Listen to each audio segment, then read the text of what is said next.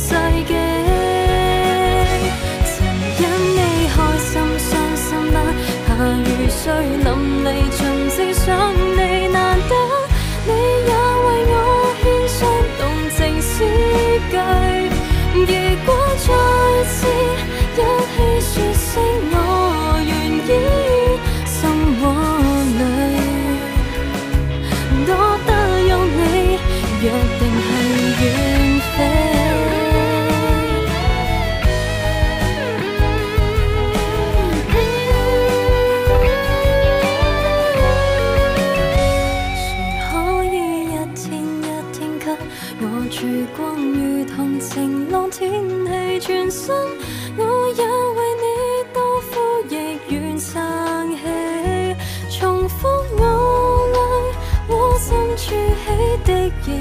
记，谁懂你仍然期望下世纪。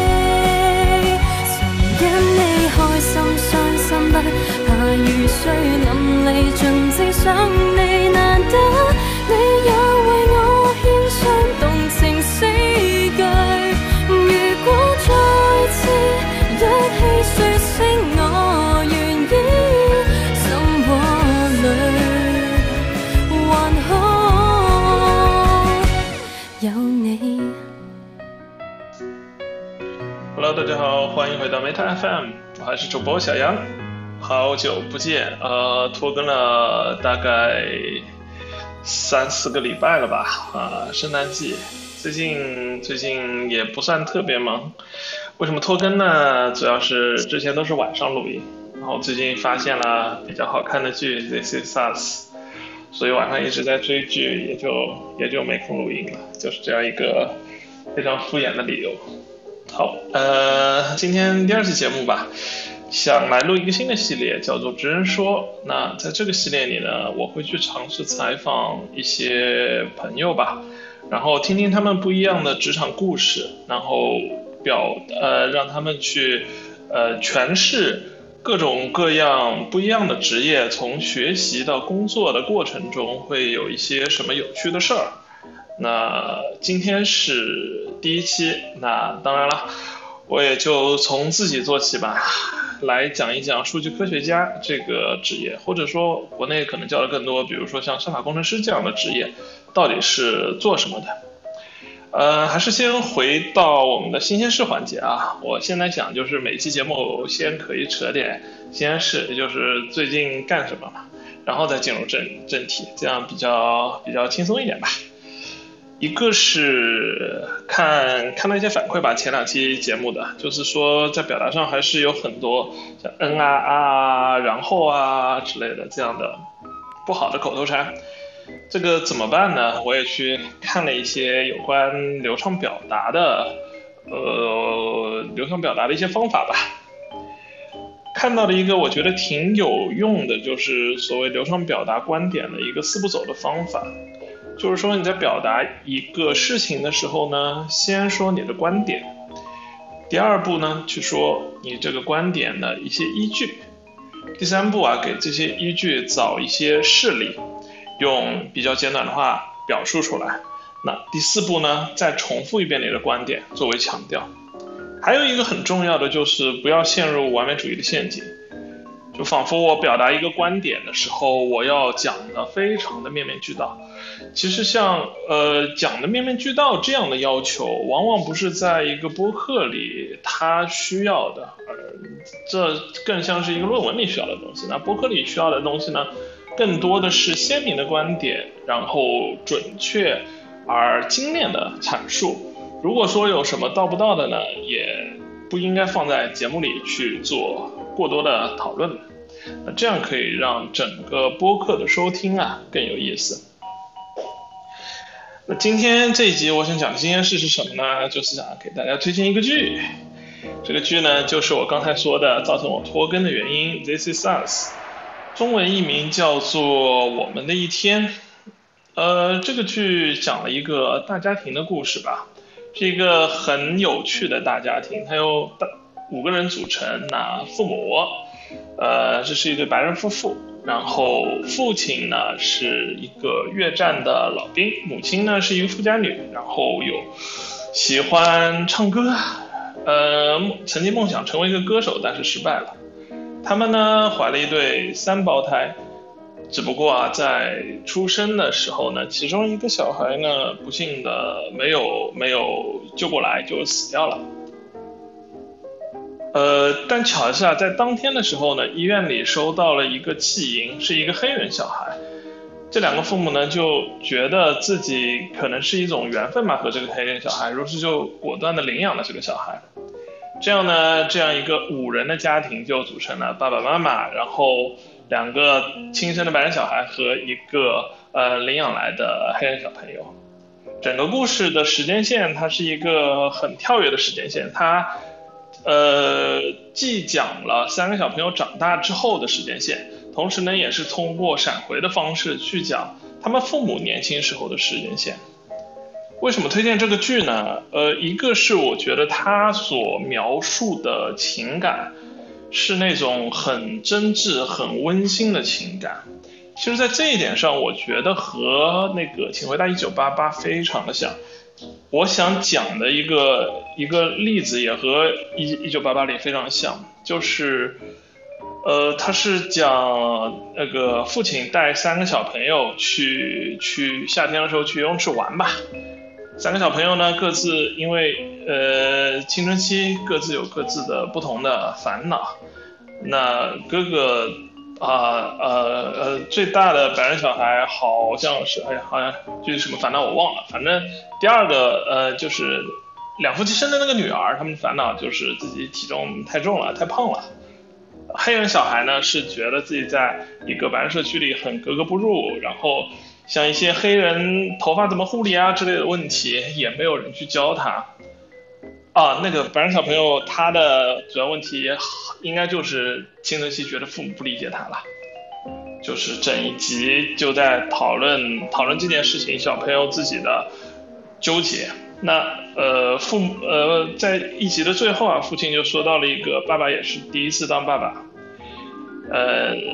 然后就其实就这种很小的点就特别特别容易打动人。我看过《一九八八》的朋友应该也知道，德善和他爸爸也有这样一个对话，就是，呃，德善觉得他爸爸不理解他，然后他爸爸给他的回馈就是一个是我很抱歉的，还有一个就是爸爸也是第一次爸，但当爸爸你也也要尝试去理解爸爸的不知所措，爸爸的苦心。那还有一个点，我就觉得这个剧很有很有趣的就是它的结构美感，就像我刚才说的，他经常使用多时间叙述。而且特别是到了第四季之后，他的这个多时间叙述就更加的炉火纯青了。经常是比如说同一件事情啊，以同一件事情为契机，通过不同的时间来表达不一样的情感。呃，比如说我记得第四季里有一集都是主题都是讲打高尔夫球这件事情，啊，他讲了三个时间线，一个呢是。当时那个爸爸还在追妈妈的时候，呃，那个爸爸年轻的爸爸去和他的岳父打球，这么一呃这么一个场景的事情。然后中间一段呢讲了，当那个黑人小朋友还比较年轻的时候，他爸爸教他打球的这么一个过程。然后最后一段呢讲了那个黑人的小朋友他长大了以后，他当上了议员。然后他去和他的同事，是他在议会里要争取的对象，一起打球的这么一段故事。那三个场景呢，他都遇到了各种各样的困境。然后最后呢，整一集就收尾到各个场景里的人物啊，怎么从这个困境中走出来。而从困境中走出来这个过程呢，又都是，呃和，呃和那个之前打高尔夫球的经历又是相互依赖的。所以这个整个就是它这个结构，整个剧的编剧的骨架就非常的立体饱满，就特别喜欢看这样的剧。那还有一个就是整个剧它很草蛇灰线，然后很喜欢留扣子。比如说吧，在第一季和第二季里留的最大的扣子就是，呃，慢慢的去揭秘。呃，整就我刚才说那个父亲这个人物他是怎么死的，然后三个小孩对这件事情又是什么样的想法，然后在第三季和第四季呢，又慢慢揭秘在未来的时间一家人为什么要面色很凝重的聚集到一起，到底是出了什么事儿？他每一集都会留留一些扣子，然后又会又会揭一些密吧，这样就看的特别的引人入胜，特别好看。呃，这也算我觉得是一个冬季的暖心剧集吧，呃，推荐给大家。This is us，现在现在更新到了第五季，第五季更新了大概三分之一，今年应该可以第五季更新光，非常非常棒的一部剧啊，冬天可以看一看。OK，聊到了，请回答一九八八，反正那就一起来听一首，请回答一九八八的，你不要担心。那歌曲过后，我们回来继续聊正题。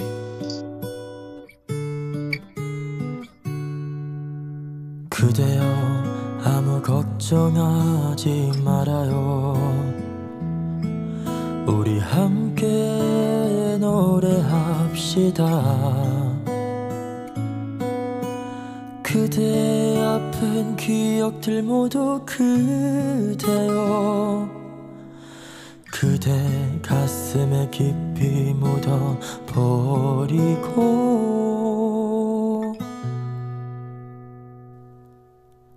지나간 것은 지나간 대로그련의미가 있죠 떠난 이에게 노래하세요. 후회 없이 사랑했노라 말해요.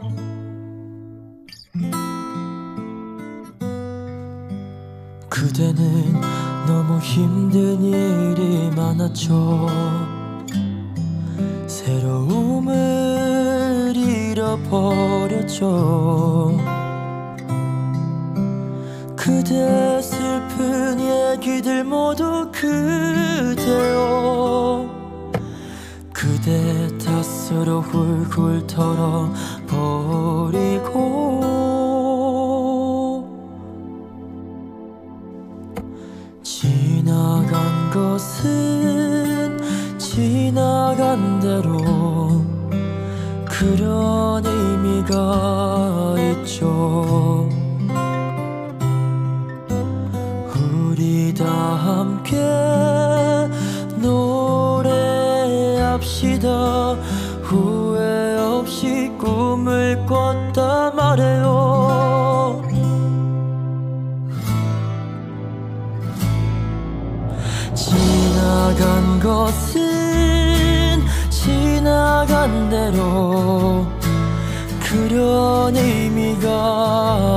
있죠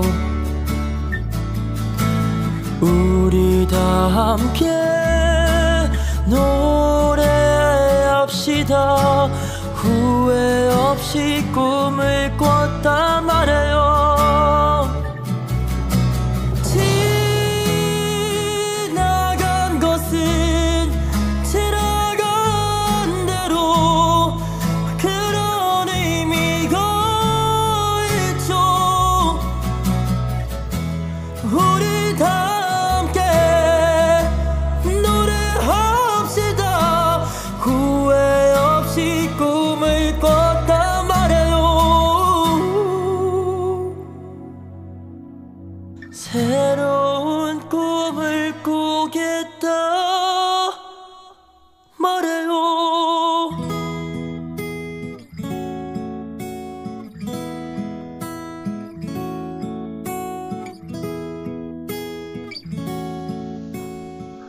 下面进入今天的正题，直人说。那今天给和大家聊的职业呢是数据科学家，呃，国内的叫法一般叫算法工程师或者数据挖掘工程师比较多一点啊。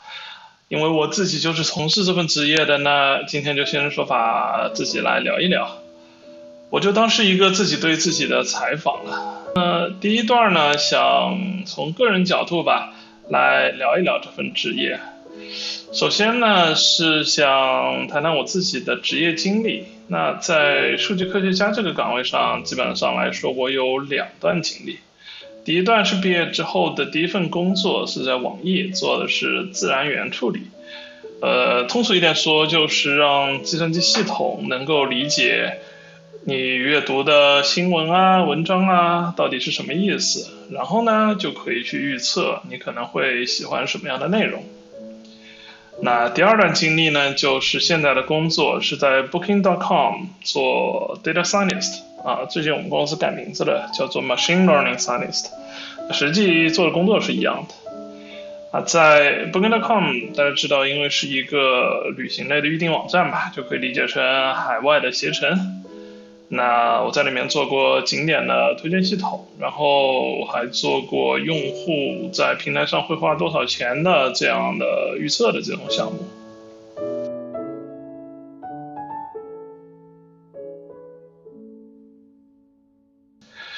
OK，那第二个问题，这个职业到底是做什么的呢？首先啊，今天讨论的职业，就像我刚才说的，叫做 Data Scientist。呃，国内来说呢，会叫做算法工程师或者数据挖掘工程师。那当然了，现在也有很多细分的，比如说自然语言处理工程师啊、CV 工程师啊、推荐系统工程师啊等等一系列的。呃，在大众传媒的语境下呢，其实就都可以认为是做所谓人工智能的。啊当然，这个人工智能是加引号的，不是说真的去开发一个。可以和你自由对话的，像 Jarvis 之类的那种机器人，不是这种。这个这份职业其实是程序员在近几年的一个细分领域吧。你想，像传统上呢，程序员做的一直比，比如说是各种系统的开发啊，比如说我去开发一个淘宝啊，然后微信啊之类的这种啊系统啊 App 的这种开发，或者说像做数据库的程序员，那做底层的之类的啊，前端后端这样的程序员。那这个是传统意义上的程序员。那近两年呢，因为这个机器学习的这个发展，就出现了算法工程师这样的程序员。那它其实是用机器学习的方法来解决问题的程序。OK，那这样的一个定义其实就有两个重点。那第一个就是所谓机器学习，机器学习是什么呢？它其实是一系列的数学算法以及他们的程序实现啊，这个去详细解释起来可能就太专业了，也不太不太适合在 podcast 里呃详细展开吧。那呃大家就可以理解为它是一系列跟数学紧密联系的程序，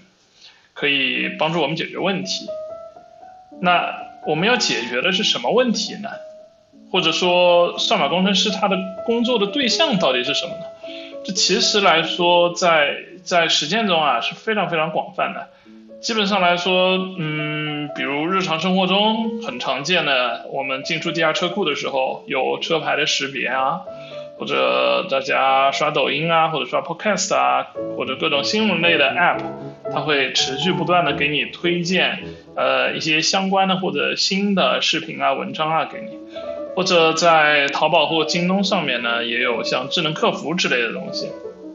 啊，这些其实都是算法工程师可以可以解决、可以服务的领域。事实上啊，像比如说 Booking.com 的搜索页，呃，大家输入一个，比如说杭州，然后几号到几号这么一个搜索，click 之后会出现一系列的酒店的排名。然后呢，还会有很多叫 filter 过滤器，也就是，呃，比如说，嗯，他会给你建是 apartment 还是 house，还是其他的什么 holiday villa 之类的啊。然后还有，呃，比如说价格的价格的一些限制，比如说一百欧以下一天呐，这样子的啊，呃，会有各种各样的这种搜索器。啊，filter 这种限制器啊，嗯，供你选择。然后呢，酒店上还会带一些标签，比如说是呃呃最近很火，或者周围预订量已经很高了，赶紧预订。然后或者是 best deal 之类的这样的标签。像这样一个完整的搜索页，像 Booking 这样的搜索页，百分之九十以上肉眼可以看到的信息，都已经经过了一系列数据科学家开发的算法的处理了。实际上。所以说，呃，数据科学在至少在互联网领域，其实是，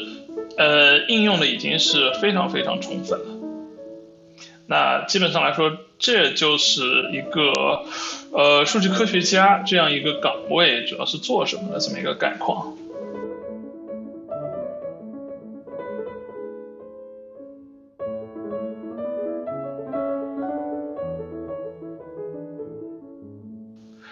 那下面一个问题，从学校开始，我是怎么样一步一步的走进这一行的呢？呃，因为其实我不是真正学 CS，也就是 Computer Science 出身的，我当时大学研究生学的是叫做，Technical Informatic，啊，英语叫 Computer Engineering，就是计算机工程，它是 CS 和 Double E 的一个交叉学科，呃，更偏向于底层，偏向于软软件结合。那比如说嵌入式啊什么方向，呃，但其实嘛，你知道到了高年级这种有 CS 的课，其实你你都是可以都是可以调整方向的。所以说我第一次接触数据科学或者机器学习领域，其实就是在高年级的课程里，因为那个时候学校就开始有开一些人工智能啊或者机器学习的课出来了，呃。但是那个时候，我记得人工智能的课上的还是类似博弈论之类的东西比较多一点啊。然后机器学习的课呢，也是一些很像弯瓦很基础的 introduction 的课程，那是一些比如说基本的分类啊、回归啊，或者基础的神经网络啊这样的概念。呃，从那个时候就开始就发掘出来写程序，就是呃，数据科学这个东西是把写程序和数学结合起来来解决问题这么个东西啊，这其实非常有意思。因为我开始写程序挺早的，我高中就开始接触计算机竞赛。那那个时候写的程序是非常非常竞赛向的，呃，那个时候做的题目，某种意义上有点类似于奥数的那种一个水池一边进水一边放水之类的。当然会会更难，是更偏向于数据呃数据结构的那样的题目，呃，但是我。就一直觉得那样的解题目或者那样的练习方式，然后写程序方式让我接触不到，呃，计算机程序的真正应用。而通过学习数据科学的这些课程，让我真正感觉到写程序和数学的结合是可以真的来解决问题的。所以说我当时快毕业的时候去找论文主题嘛，那我们学校和那个德国电信叫 T Tele 嗯 T-Mobile，它有有那个合作的实验室。当时呢，T-Mobile 下面有一个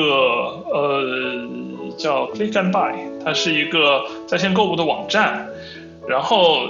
电商这个东西，呃，大家现在知道，就是有非常非常多的数据科学的东西在里面。那在那个时候，其实相对来说还是比较早的啊。就那个时候，他们是要做一个信用卡欺诈的信信用卡欺诈用户监测的这么一个这么一个模块吧，那就放出来当做论文题目。那我当时就找了这个论呃论文题目，然后找了导师去聊，然后就，呃真正的进入到了实践这个机器学习的过程。因为之前都是上课嘛，那可能写的东西也非常的笔头，就很嗯很简单。那从这个信用卡欺诈用户监测的项目开始，呃真正开始接触跟机器学习相关的算法，从特征端的。到模型端的各种各样的算法，特种选择啊，然后模型选择啊，呃，就嗯就就就会发现是一个我之前写程序完全没有接触过的一个特别新奇好玩的那么一个世界，而且确实我也不是那么的喜欢硬件，系统层级的东西我没有那么的感兴趣，所以当时果断就觉得这个坑入的很有意思。后来一四一五年的时候找工作，然后那个时候正好是正值大数据的兴起，就是嗯 Hadoop 的整个的生态系统起来了，呃，这其实就伴随着整个数据流量起来了，然后处理能力都上来了，呃，就使得机器学习啊，它的它的真实的应用场景开始慢慢浮现出来，比如说各种电商的。然后内容推荐呐，呃，特别是互联网行业啊，就就就全部都出现了。呃，这顺便回去说一句啊，就是大数据这个东西吧，呃，大大数据这个词也是也是有点类似于 buzzword，就是被媒体讲烂了的一个词，越来越脱离它它它根本的意思。呃，现在就是媒体意义上的大数据更接近于说，OK，我有很多很多的数据，我就叫大数据了。但 technically，其实数据量的大只是大数据的一方面。大数据其实更多的是要考虑，除了我有很多数据，它还要考虑我有我我我的数据是持续不断的生成的，然后也是持续不断被消费掉的。然后呃，只有在这种前提下，我才需要呃很好的数据的。呃，处理能力，因为单纯的很多数据在传统的数据库系统里已经可以得到非常好的数，呃，非常非常好的处理了。啊，就像刚才说的，因为这些高年级的课程，还有当时的论文选择，那我就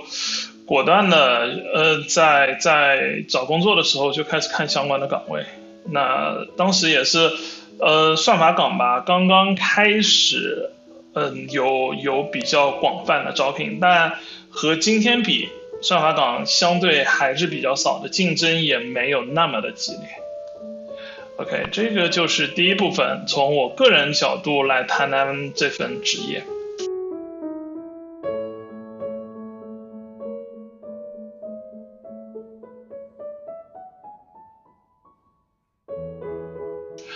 那第二部分呢，就更。更更功利、更职场一点我叫它职场的一些观察。首先想聊一聊的，就是数据科学家或者算法工程师，他会有一些什么样的职业要求？我想这部分呢，对那些嗯现在还在上学的，或者说准备跳槽的朋友来说，可能还是还是有所帮助的。我希望有所帮助啊。那也就嗯，OK，嗯，第一个想讲的就是数据科学家的职业要求这件事情。呃，那我觉得第一点呢，很重要的就是数学的基本功。嗯，这一点其实是数据科学家或者说算法工程师区别于普通程序、普通程序开发的一点儿。那因为机器学习啊，它其实是 CS 和我我觉得可以认为它是和应用数学的一个交叉科学吧。所以说呢，它的整个模型体系和整个工作方式对像线性代数啊、概率啊、统计啊、微积分等等的数学基础还是有一定要求的。但实际上不能说非常深的，嗯，非常非常艰深的理论要求，更多的是对于数学的扎，嗯，扎实基本功的要求。有了这样的基本功呢，才比较容易的去理解各种模型，还有它们的应用场景。举个例子啊，就是我现在在做的，嗯，是在 Booking 里面做一个叫 CRV 模型的东西。呃，就是说去预测用户未来两年会给我们网站带来多少利润，然后做的时候就会发现，实际上这个用户利润的这个脂肪分布啊，它是非高斯的，它它不是一个 normal distribution。这个时候就要去想啊，那我应该用什么分布去拟合才更合适呢？其实从发现到解决这个问题啊，都是需要。需要从数学的角度去去思考的，它不是一个单纯的程序问题，它的本质是一个数学的直觉和发现。这是第一点，呃，就是数据科学家需要注意自己的数学基本功。那第二点来说呢，就是呃，数据科学家或者我们说各种算法岗，说到底他还是一个程序员，所以 coding 的能力以及工程的能力这一点是绝对不能少的。嗯，虽然说这一点在不同公司可能会有所不同吧，我觉得在国内的公司可能要求会更高一点，因为像在国内的网易、阿里之类的，那算法工程师呢，往往是要从数据流一路做到模型模型服务上线，也就是说这其中啊，除了模型的部分，还包括了很多服务搭建、维护的工程任务。呃，这对代码能力就会提出很高的要求。那像 Booking 这样的公司，可能它的划分会会会更清晰一点。像我们就有划分叫 Machine Learning Scientist 和 Machine Learning Engineer 这样的切分。那 Machine Learning Scientist 呢，相对就是我的岗位呢，会更专注于模型。嗯，后者呢，这那后者 Machine Learning Engineer 呢，他就会。更专注于，比如说像包括系统开发、包括模型维护、包括数据流维护之类的。但是其实这样啊，在实际的模型开发过程中，还是会涉及到大量的数据的 pipeline 的开发，嗯，也是要考虑像多线程啊、运行效率啊之类的问题。那对于一些特别新的模型或者 paper 里出现的模型，当然了，都要经历一个从头开始搭建的过程，所以。coding 的整个能力啊，是对这个保证工作可以顺利开展的这么这么一个基础能力。那第三点呢，我想很重要的是一个对业务的理解能力，因为典型的像这种算法岗的工作场景呢，一般会包含像呃应用场景、数据特征、模型等等几个方向啊，其中。应用场景往往是最容易被被忽视掉，但我觉得作为一个特别是资深的数据科学，呃，从业人员来说，应该是放在最优先的，呃，因为像具体的实践中的业务呢，一般都不能直接对应到 paper，或者说我学术上提供一个非常好的解决方案了，还是回到我刚才的。呃，例子啊，就是像像我做的 CRV 这样的问题，预测用户未来两年会给 Booking 带来多少利润这样的问题啊。当然了，我们可以非常直接的去套一个回归模型，用非常 fancy，比如说我用各种 deep learning 的结构来做。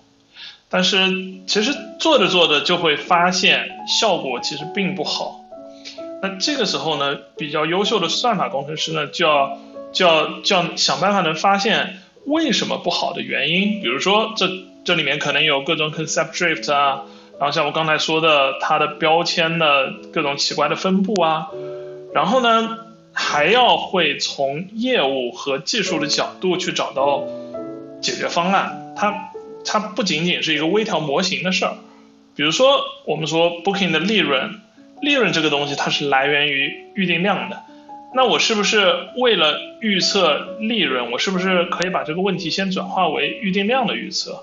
？OK，那关注预定量的时候，我又要去选择什么样的特征呢？什么样的特征会会会影响预定量的？比如说我们说用户的成熟度，他已经预定了多少，或者说用户他最常出现的区域，因为不同的地区它的整体的呃嗯像。电商网站的它的渗透是不一致的，所以说这这这是会有差异的。类似这样，都是不光要求你对模型有理解，更重要的是对实际业务有所理解。那然后再去进一步观察，嗯，就是比如说我这样转化成预定量之后，我可不可以解决，呃，在预测利润数据里问呃碰到的问题？这里其实就还迁移到呃涉及到一块知识迁移的能力吧。呃，比如说啊，还是举个例子，像像像我之前做的第一份工作里做的自然语言处理，那这其中呢会应用到各种 embedding 的算法，就是所谓，呃，哎，这叫什么？忘了，反正就是 embedding，就是把呃单词或者或者句子啊，让它把它转化成一个一个数值型的向量，这样呃模型才可以计算嘛。那我可不可以把这个东西迁移到，比如说像用户行为的预测呢？用户行为是不是也可以变成这样的向量呢？类似类似这种啊，比如说 CV 和 NLP 也有也有迁移，比如说 NLP 里有有这个语义分割，那是不是同样的想法可以放到放到图像分割或者视频分割之类上面啊？类似的非常多，就是这样的迁移能力。就是说，作为算法工程师，我觉得千万要避免的就是沦为一个。很单纯的调参大值，现在模型里面出不来。实际上，在在在业务里面，数据层面的调整能带来的实际效果，往往会大于模型参数的优化。呃，这也就是为什么我说对业务能力的对业务的理解能力，是从初级的算法工程师向高级的算法工程师进步的一个非常关键的能力了。那 OK，这是前面三个，第四个，第四个我想谈的是所谓产品化的能力，因为当我们理清了应用场景之后呢，就需要对数据特征模型来做一个产品的落地。那这个其实就和学术环境非常的不同了。学术环境我们的目标是要发一个 paper，我们只要在很小的、非常干净的数据集上做出想要的效果。那几个模型我互相对比一下，看哪个好，哪个不好。好是因为什么？写出来就 OK 了。生产环境中呢，实际上数据模型层面各种层面都会受到很多限制。就比如说吧，我之前在在在网易做的像嗯自然语言处理，呃，经常会涉及到一个就是像文本分类或者文本贴标签的这么一个工作啊。那这都是需要呃，为了让模型学到。怎么给文本贴标签或者怎么给文本分类，往往是需要一些所谓标注数据，就是说我要预先知道一个文本它是什么类别的，那这就会遇到呃标注数据缺乏或者呃标注的标准不统一或者人力资源标注人力不够的这样的问题，也也会遇到比如说模型效果好，但是可能推理时间太长了，根本没办法拿到线上去使用的问题。就比如说刚刚的我说的 CRV 的问题，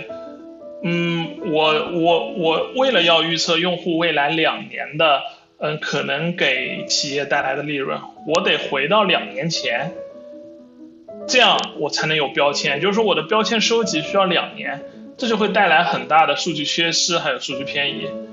就这样的问题是实际产品逻辑中需要解决的。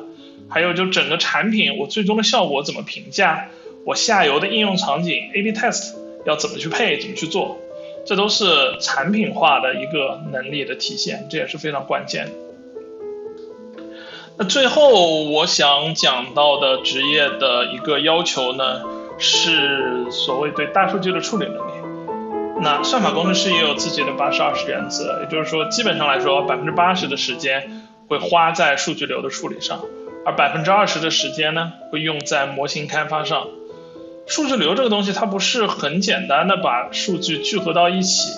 它其实是要考虑上下流的数据依赖，然后考虑别人的数据它的可靠性怎么样，呃，是否我整个数据流有有没有一些容错空间，比如说别人的表，呃，它几天没有更新，我下游的算法会有什么影响？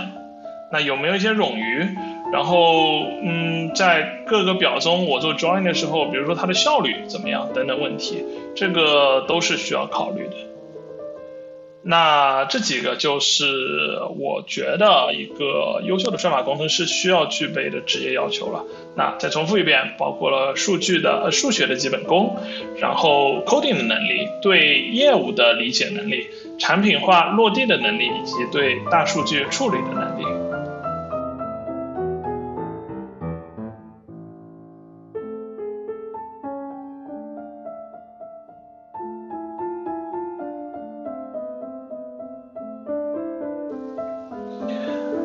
下一个问题，我想更适合适合我来回答。以后以后访谈不一定会有这个问题，就是说，所谓中外的算法岗会有什么不同？因为呃，我刚才说我的两份经历嘛，一份是在国内的，然后一份是在国外的。那做的呢，其实都是算法类的岗位。那我想简单比较一下，呃，中国的算法岗呢，目前还是主要在互联网公司，就是 BAT 这种。那但是国外的话，它公司里的就 data scientist 的岗位，除了互联网行业当然有，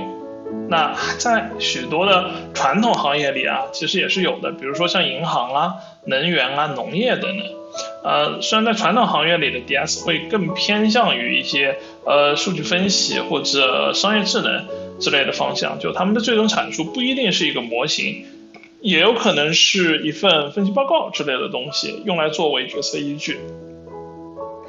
呃，这是这是一个不同点，就是说算法岗的应用领域。那第二点，我觉得比较大的不同是整体的工作的结构。那这个我想倒不一定是算法岗特有啊，而是整体国内国外的工作环境的差异。呃，比如说吧，在网易的时候，我们工作的时候一般是以季度来，就是三个月为一个为一个里程碑为一个单位来来控制开发进度。那一个季度呢，我可能会上四五个新版本。那后来到了 Booking 之后，就变成了以半年为单位来规划整个工作。那我一个一个半年，我可能就上一到两个大的版本，然后。上下游的实验可能也会，就是节奏会慢非常非常多。呃，第三点我觉得比较大的不同是，这个确实是算法岗特别有的，就是所谓对失败模型的态度。那这个由于算法岗它整个工作模式吧，就是一个基于模型的工作模式。呃。因为是模型，就一定会失败。算法工程师是会经常需要面对失败的，有可能做了一两个月你还是失败。当然，优秀的算法工程师就是会把失败的成本尽量降到最低。比如说我我更早的发现，OK，我这么做下去会会会会有问题，我就停了。或者说我的我我预我的预先知道的知识告诉我就嗯这样做差不多了。呃，这个方向可能是正确的或者错误的，那我就可以嗯尽早的判断。但是呃，我体验到国内国外的算法工程师的主要的差别是在对待失败模型的态度上。国内公司可能会更怎么说偏执一些，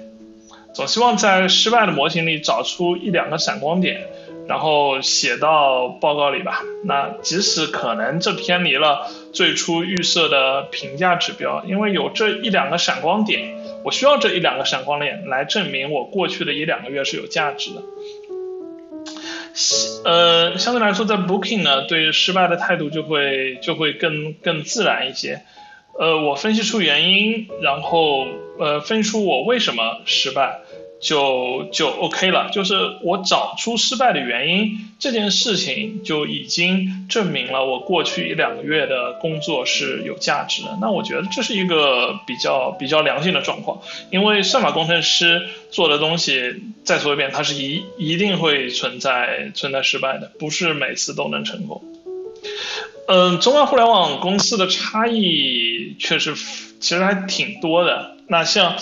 呃，像中国也有大互联网公司和小互联网公司，也差很多。那像欧洲的互联网公司和北美的，然后像北美的大的，像 Google 啊、Facebook 这种和小的 startups 之间也会差非常多。那中外互联网公司的差异，我想以后会单开一期来来单独的聊。那今天就不继续展开了。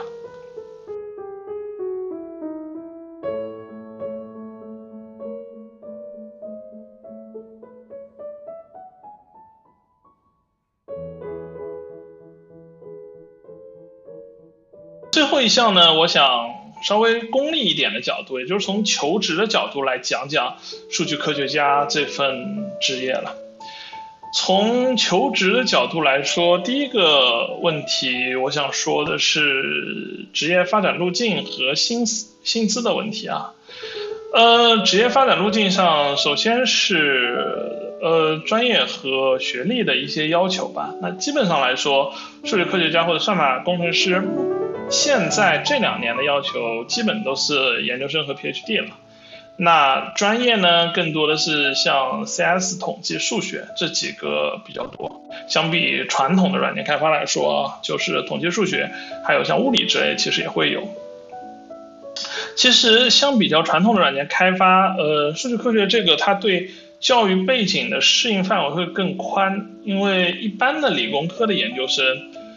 呃，或者 PhD 啊，到了高年级的阶段，一定都会接触大量的数据分析，也会有一定的代码工作。那所以说，只要有心的话，还是理工科这种还是相对比较容易转到 data science 这条赛道来的。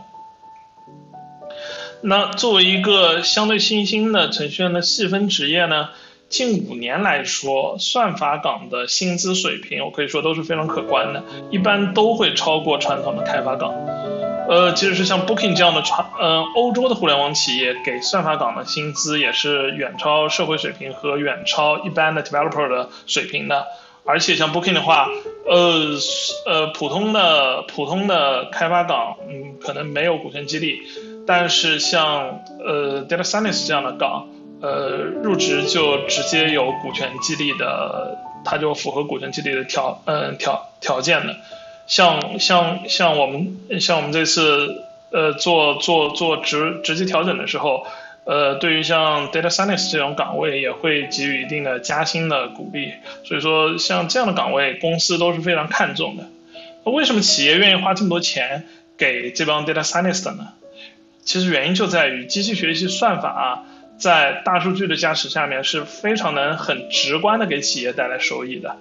举个例子啊，我刚我刚入职 Booking 的时候，做了一个基于机器学习的一个景点推荐系统，之前是基于人工奇怪规则的一个系统。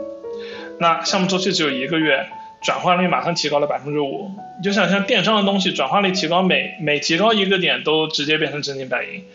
就是整嗯整体马上就可以转化成景点产品上的盈利，这种很快速的、很显而易见的提升，其实就是企业愿意花钱给我，呃付钱给我的原因了。呃，成长职业发展路径来说呢，算法和呃，基本它也有标准程序员的路径，就比如说算法程序工程啊，算法工程师，然后做资深，然后做 principal 或者 staff，然后之后去转管理，那这个是一个很标准的程序员的路径，这个 OK 没问题。那其实算法工程师会多一条路径，呃，这个对 PhD 的朋友们会会比较有用，也就是说企业内部它会有一些呃，research 研究型的路线，比如说像 Facebook 的 AI Lab，然后阿里的达摩院等等，这个倒不是所有企业都会有，这一般只有大型的企业会会会会有这样的内部 research 的岗，呃，这个其实就是可以，你可以用企业的支持来去做研究，去发 paper，然后或者做一些公共的框架等等。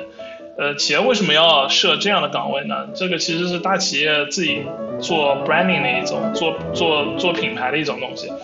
呃，企业需要这样的呃前沿的研究型人才，来为企业招揽到更多的优秀的未来的人才。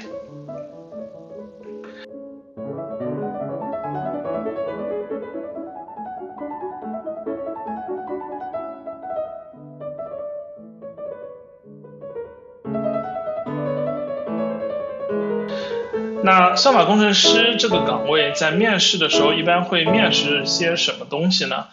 呃，第一点和所有程序员一样，就是 coding 能力，那就是白板写代码，这个大家都知道，一般都会通过刷题啊这些方式自己去练习。啊，第二点呢，和普通程序员不太一样的就是数学的能力。我遇到过第一轮笔试就直接上来做题的，主要就是考察各种概率论啊，还有统计的一类的知识。呃，这也是因为算法工程师他在实践中会非常需要呃这一类的数学能力，就像我刚才说的，数学能力是算法工程师必备能力中的第一项。呃，第三个呢是呃很有意思的一个东西，叫做 case study。就是呃，比如说吧，我当时在面试 Booking 的时候，就让我设计一个酒店的呃搜索排序，然后后来面试的时候，onsite 面试的时候，又又现场聊到的问题又是这个这个这个呃，就就比如说用户搜索的时候推荐项的排序等等，呃，因为。算法工程师他往往直接面对的是很具体的项目，那考察这种 case study 的能力呢，就特别可以突出对呃业务场景和对具体的问题的分析能力。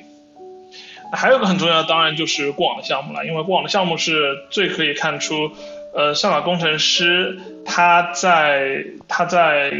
呃，模型之外的能力的，一般问过往项目，像如果我面试别人的时候，过往项目我除了问一些模型相关的问题，我会问的比较细的，就是比如说像像数据规模啊、数据处理啊方面呃碰到的问题，然后整个流程中遇到的问题，特别是一些呃，比如说有没有遇到一些奇怪的分布啊，或者你怎么解决啊这样的这样的这样的呃非。直接意义上的程序角度的问题，那最后呢还会面面试一些数据处理的呃题目，这个倒不是特别常见，我我只遇到过一个，就是给我几天时间让我完成对某些特定数据的爬虫还有预处理这样的这样的问题，也是会有，但是不是特别的常见。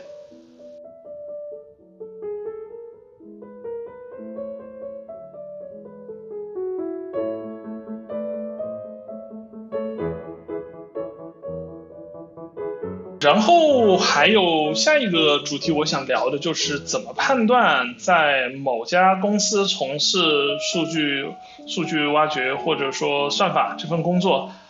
好不好，或者说成长性怎么样，就怎么去选择呃你的目标公司。呃，这个部分呢，我想可以通过面试外的了解，还有面试中直接向面试官提问来来来去获得啊。呃，第一个我觉得应该注意得到的就是要去看这家公司它算它的机器学习算法的应用场景，还有它的整个数据治理，它的生态怎么样？因为大部分公司在社招的时候，它是直接做做做就做 team match，就是组直接去招聘的。那这个时候就是你面试时候基本就已经知道了你入职后的技术的应用场景是怎么样的，然后就要去判断这个场景的实际价值怎么样。然后自己要心里有数，可能的技术选型或者坑会是怎么样的，然后要去了解这个场景，呃，现在已经有的数据规模，还有数据的数据团队的保障怎么样？比如说像像 Booking 这样的公司，OK，它有很完善的大数据的基础建设，我可能有一个几百人的团队是搞大数据的，那这这就这就会让我非常安心，因为我不会。呃，去为了整个数据治理的事情而烦恼了。那比如说像我的组是，比如说酒店排序或者价格策略，显然都是非常核心的电商的组，很有挑战性、直面盈利的团队。或者说像我现在在的 CRV 这样的团队，那这个东西其实就是做各种财务决策，还有 bidding，它的它的一个核心依赖项。那也可以认为是是一个非常有成长性的团队。呃，同时除了公司本身的应用场景还有数据治理之外呢，我觉得还要去看公司的一个技术氛围怎么样。呃，这个呢可以在求职前后吧，求职期间吧，可以去找自己领域有没有这个公司发过的 paper，或者说也可以去翻翻他们的技术 blog。那有时候呢，这个不仅仅对当前的求职有益，还能扩充解决。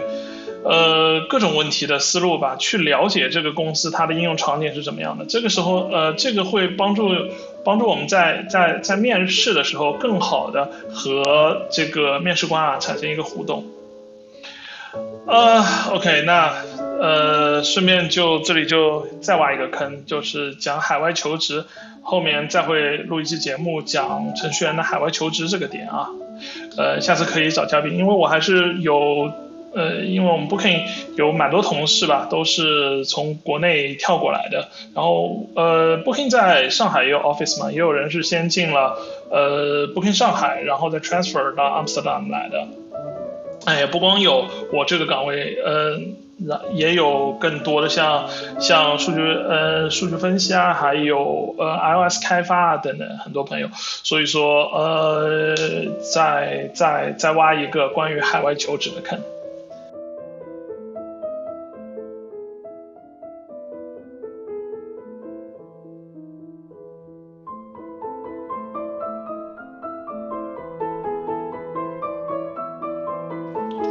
后再聊聊这份工作，就是算法岗这两年的发展吧。那我想分成校招和社招两个部分来说。坦白说呢，国内的算法岗这两年，特别是这个这个校招部分啊，已经非常非常非常红牌了。原因呢是有两个，一个是大学教育端，嗯，比较 top 的大学都已经很有意识的在开相关的课了。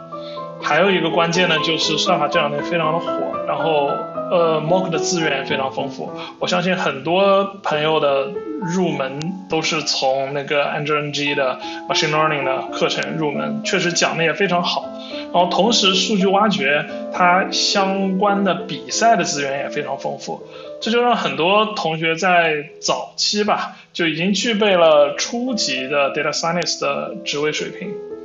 那同时呢，企业端。特别是国内啊，算法岗更多的还是集中在大型的互联网企业，那坑位就这么一点，自然每年都挤破头。还有，那对于高级别的社招的算法岗来说啊，依然是一个流动性啊或者流动性比较好的情况，要求非常高，人也相对难招。原因就要回到我刚刚提到的算法岗对工程师的这个产品工程开发还有业务的要求上来说。像算法岗位对工程师要求的这种产品力啊，要求的这种对业务的理解啊，其实是需要有意识的去培养的。那很多工程师其实没有没有这样的意识，或者说也没有做这样的准备。我前天正好看到一个阿里一个朋友的文章，他们最近在招那个 CV 的人嘛，他就讲到现在招聘高阶的 CV 人才其实还是挺难的。嗯，几百份简历中也找不到一两个好的，其实还是可以找到人来面试，但是很难最后招到人的原因啊，就是像阿里这样的社招，希望来的人呢都是可以能实际解决业务痛点的，直接创造业务价值的。如果呢只是我要了解很多，呃，搜它的模型啊或者研究成果，对这种掌握的很好，但是又缺乏在实际场景中解决问题的能力。那就会被很难很难就最终接纳了。说现在算法岗的竞争越来越激烈，无论是校招还是社招，以后也会越来越难。但是以十年为期来看，我还是建议有兴趣的朋友可以考虑入行的。原因也挺简单的，主要是两个，一个呢就是薪资水平。薪资水平毕竟还是相当的高的啊，和普通的程序员相比，算法一般会给的稍微高一些的这个水平。还有一个，其实我觉得很重要的是应用领域，数据科学的应用领域现在其实是越来越广泛的，不光是互联网行业，现在很多其他行业，包括各种工业、农业啊等等，都开始。有意识的应用这种呃数据科学的技术，那呃在国外这个趋势其实是更明显的。基本上来说，任何基于数据来做决策的行业呢，都有数据科学的这个发挥的空间。这些领域啊，无论是你说是公共服务化，做成所谓的 AI as a service，或者说专门的一个公司化，一个公司专门耕耘一个领域，那。呃，像我们求职者到其中呢，都是可很可以很好的发挥自己的 impact 的。那举个例子啊，荷兰呢是别看它小啊，它是世界上第二大的农业出口国，人工智能啊在就很厉害的农业公司也有广泛的应用。就比如说水果摘下来之后的分拣，怎么样可以高效的找到优质的水果，然后可以精包装起来放到超市里去高价售卖，这个就是通过 CV 的技术来实现的。而且目前据我了解，基本是一个垄断的市场，全荷兰可能只有三家在做，你就可以想象。嗯，如果说我作为一个数据科学家可以在其中工作的话，那我产生的影响力其实是非常巨大的。这样的趋势在越来越数字化的今天，我我要以十年期为来来看，我看不到什么扭转的迹象，而且我觉得这种趋势一定会越来越深入我们的数字生活。我们产生的数据越多，数据科学可以应用的领域也就越广。